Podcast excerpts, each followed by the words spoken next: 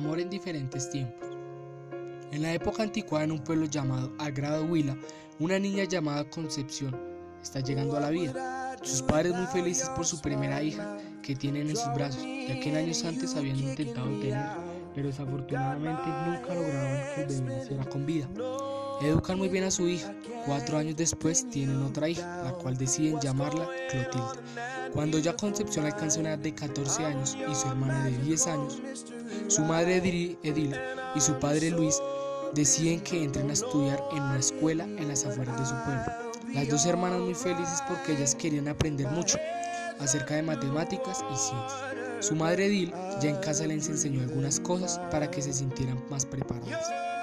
El día que iban a entrar se sentían muy felices. Su madre las llevó para este momento tan inolvidable en la vida de estas dos pequeñas. Cuando entran se sienten muy raras, como una mezcla de felicidad y nerviosidad. Concepción se ve a un estudiante que va junto a ella. Se le hace muy guapo. Uno y otro cruzan una mirada muy notable, que como si expresara que nunca había visto una niña y un niño tan lindo. Aquel niño cuyo nombre es Luis María él en la parte del recreo decide dejar toda clase de miedo y va a hablarle. Concepción, Concepción le había comentado dicho sentimiento a su hermana que había tenido con Luis. Ambas no tienen claro cuyo sentimiento, ya que estaban muy pequeñas. Tal vez era un solo un amor de la escuela, pensaba Clotilde. Pero Concepción no quería eso. Luis empieza muy nervioso a hablar. Concepción le responde igual muy nerviosa. Luis decide comunicarle que si le gustaría ir a verlo en un partido de soccer que va a tener a la salida de la escuela en la plazuela cerca de la casa de Concepción. Ella muy nerviosa le pregunta, ¿será que le incomoda a mi mamá? Pero ella sin saberle decide aceptar la invitación a ciegas. Luis muy contento y sonrojado se dirige hacia su salón. Ya al término de las clases las dos hermanas se dirigen hacia su casa, la cual Concepción muy asustada por temer que su madre la reprendiera por aquel permiso que le va a pedir el cual es prácticamente salir con un muchacho. Ella no sabe qué hacer, lo cual decide mentir a su madre por primera vez. Concepción le dice a su madre que va a ir a la plazuela con Clotilde a jugar un rato y que después van a hacer tareas. Su madre no logra ver nada malo y las decide dejar ir, pero les pone un tiempo predeterminado. Salen juntas corriendo. Concepción muy emocionada sale corriendo hacia la plazuela del pueblo. Ahí es donde Luis ya preocupado y un poco triste porque notaba que Concepción no había llegado. De repente escucha el zapateo y mira y es la niña que tanto piensa. Él se pone muy feliz. Decide mandarle un beso a Concepción. Ella muy sonrojada se lo devuelve. En ese preciso momento Luis se da cuenta que es mutuo lo que siente cada uno por el otro. Luis tenía una gran sorpresa para su enamorada, la cual era lograr meter un buen gol para dedicárselo a Concepción. Él lo logra hacer, con un beso dirigido hacia la joven. Ella muy pero muy feliz decide expresarle su amor. Luis cuando se termina el aquel juego se reúnen y Luis le pregunta que si le gustó aquel gol que le dedicó y ella muy feliz le responde que le encantó. Le hizo un cumplido que le gustaba mucho cómo jugaba. Concepción le dice que si pueden hablar. Él dice claro que sí y se van junto al más conocido árbol de los novios. Ella decide, ella decide hacerle saber que está enamorada de él, pero no sabe si sus padres la dejen tener algo con él. Luis contento pero decepcionado a la vez, no sabe qué responderle, lo cual él decide lanzarle a darle un beso. Ella le responde, estaban muy felices en ese momento, pero había un detalle, que había olvidado que su madre Bril les había dado un tiempo para que volviera a su casa.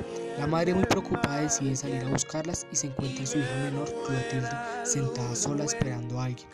Lo cual la madre con un fuerte grito le pregunta que dónde estaba la hermana y ella muy asustada porque no quería delatar a su hermana. Su mamá muy enojada le logra sacar la verdad. Ella le dice que está en el árbol llamado el árbol de los novios. La madre muy sorprendida sale a buscar a su hija. La encuentra dándose besos con aquel joven.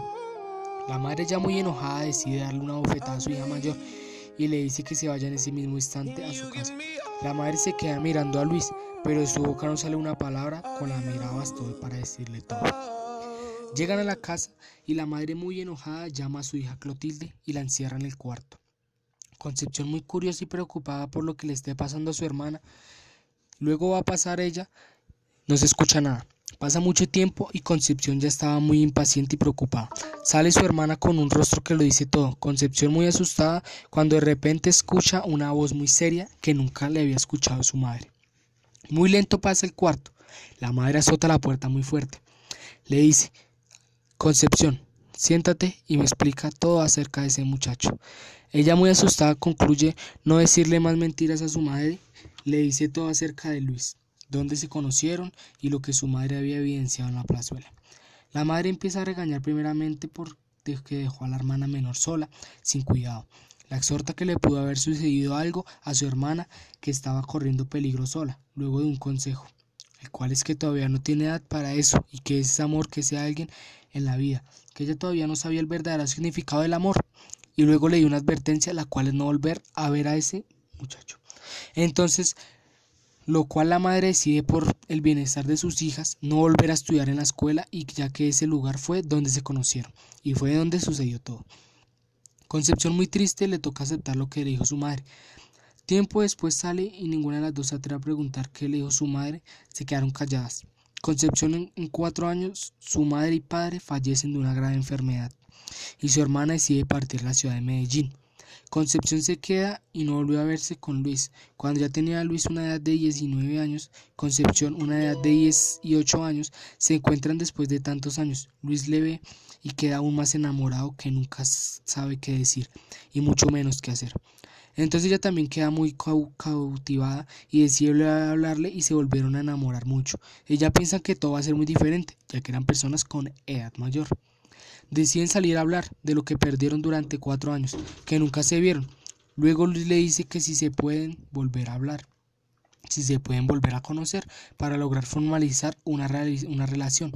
Ella decide muy feliz aceptar. Salieron durante mucho tiempo hasta que deciden comprometerse matrimonialmente. Ellos deciden irse a vivir juntos a una casa que les dejó el los padres de Luis. Luis logra conseguir un trabajo en la alcaldía del pueblo. Ya sostenibles económicamente, viven muy felices. Cuando Luis le hace una pregunta muy importante, la cual sus vidas podrían tomar un cambio drásticamente, la cual le dice que si le gustaría tener un hijo. Concepción muy nerviosa decide aceptar. Luis muy feliz le dice que quiere un varón. Nueve meses después nace un varón Dos años otro varón. Después empiezan a tener más hijos hasta que llegan a un total de 16 hijos. Crecen todos sus hijos hasta que a la edad de 80 años fallece Luis de un accidente automovilístico. Concepción queda viuda del hombre que amó toda su vida. Concepción se hacen una promesa, la cual es nunca quitarse el anillo de compromiso. Pero mucho antes de pasar hay una joven llamada Nancy, y la cual a los 18 años decide partir a la ciudad de Bogotá para buscar nuevos horizontes, dejando a la mayoría de sus hermanos y su madre, la cual Nancy ha llegado a la ciudad desconocida. No sabía nada acerca de esta ciudad tan grande. Ella es una mujer muy fuerte y luchona. Eso fue lo que le enseñó su madre Concepción. Ella logra conseguir un trabajo como empleada de aseo en una casa de personas acaudaladas. Ella logra trabajar mucho un día conoció a un hombre llamado Carlos, la cual se gustan y ellos se forman parte se forman una relación cuando sin compromiso matrimonial deciden tener hijos. Logran tener cinco hijos, cuando de repente discuten y Nancy decide llevarse a su hijo mayor eh, a su pueblo natal. Después de un año, ella vuelve a la ciudad de Bogotá. Se reconcilia con su esposo Carlos y años después, Carlos sufre un grave accidente automovilístico, el cual le ocasiona la muerte. Nancy queda muy triste por su muerte, pero ella no se podía quedar de manos cruzadas ante la muerte del padre de sus hijos. Entonces decide volver a trabajar en una casa de empleada de limpieza, cuando de repente en esa casa conoce a uno de los hijos de los dueños, llamado Álvaro. Ellos chocan sus miradas, pero a ellos les toca salir a conocerse en secreto, ya que Álvaro recuerda que su madre nunca aprobaría su relación, ya que Nancy viene de diferentes clases sociales. Álvaro y Nancy se enamoran perdidamente, pero no sabían qué hacer respecto a la madre de Álvaro. Álvaro decide que va a confrontar a su madre y ella tiene que aceptar a Álvaro. Actúa diciéndole madre, Nancy y yo tenemos una relación, la cual ella reacciona muy mal y empieza a reprocharle cómo lo crió. Entonces le dice que ella no va a aceptar una relación y que entonces tendrán que irse de la casa. Álvaro muy enojado decide salirse sin pensarlo. Él estaba dispuesto a todo por Nancy, al cual darse a una mala decisión. Álvaro le pide ayuda a su padre, el cual accede. Álvaro se convierte en la figura paterna de los cinco hijos de Nancy. Nancy sin trabajo y Álvaro sin casa, no saben qué hacer. Nancy piensa que fue una mala decisión. Álvaro le pide ayuda a su padre, el cual accede y le da una parte de dinero y una mercancía de ropa para vender Él decide con su mente emprendedora crear un negocio de ropa en la parte de Venecia, un lugar muy comercial. Esa fue una ayuda muy importante, ya que con eso sostenía muy bien a su familia. Nancy queda embarazada de Álvaro de cuatro hijos. El trabajo nunca faltó y gracias a eso pudo mantener a sus nueve hijos. Fue un negocio muy lucrativo y lograron ensamblar un local de ropa en el centro de la ciudad llamado El Gran San. Todo iba marchando muy bien. Nancy vuelve a quedar embarazada de su último hijo llamado Juan Esteban. A la edad de cinco años de Juan, su padre Álvaro, de ida en el auto hacia su local, sufre un fuerte accidente automovilístico. Desafortunadamente fallece. Todos muy tristes, no sabían qué hacer. Meses después, Nancy y sus hijos mayores agarran las riendas del negocio familiar, el cual ella queda madre cabeza de hogar, la cual con ese negocio ha podido mantener a sus diez hijos. Años después Nancy recibe una llamada, la cual es que la madre de su difunto esposo ha fallecido. Ella asiste al funeral, toda la familia de su esposo muy triste, y ella igual, porque años antes de la muerte de su esposo, ella aprendió a convivir con su suegra y se cogieron cariño mutuo. Años después recibe otra llamada que su hermano mayor fue asesinado en el pueblo natal de Nancy. Ella viaja y asiste al funeral después de tantos años se reencuentra con toda su familia y su madre. Vuelve a su, a su hogar en Bogotá. Tres años después recibe otra llamada que su madre se encuentra muy enferma. Ella sin pensarlo sale hacia el pueblo, atiende a su madre en lo que necesita. Su madre logra establecer su salud. Ella se devuelve hacia donde sus hijos. Años después, en una mañana, recibe una llamada que su madre Concepción ha fallecido. Lo difícil es que en ese tiempo había una pandemia y no podía salir. Fue el peor dolor que ella recibió, no poder ver a su madre por última vez. Sufrió mucho durante días, luego siguió con la vida adelante. Su hijo Juan Esteban, el menor todos días siguió sus estudios hasta volverse un importante abogado y sujeta a su familia con todo lo que necesite. Gracias a Dios nunca le ha faltado nada en la vida. Y esta familia porque generaciones tienen una hermosa historia de amor. Inicia muy bien, pero termina mal. La reflexión, todas las historias de la familia son casi iguales, pero en diferentes tiempos.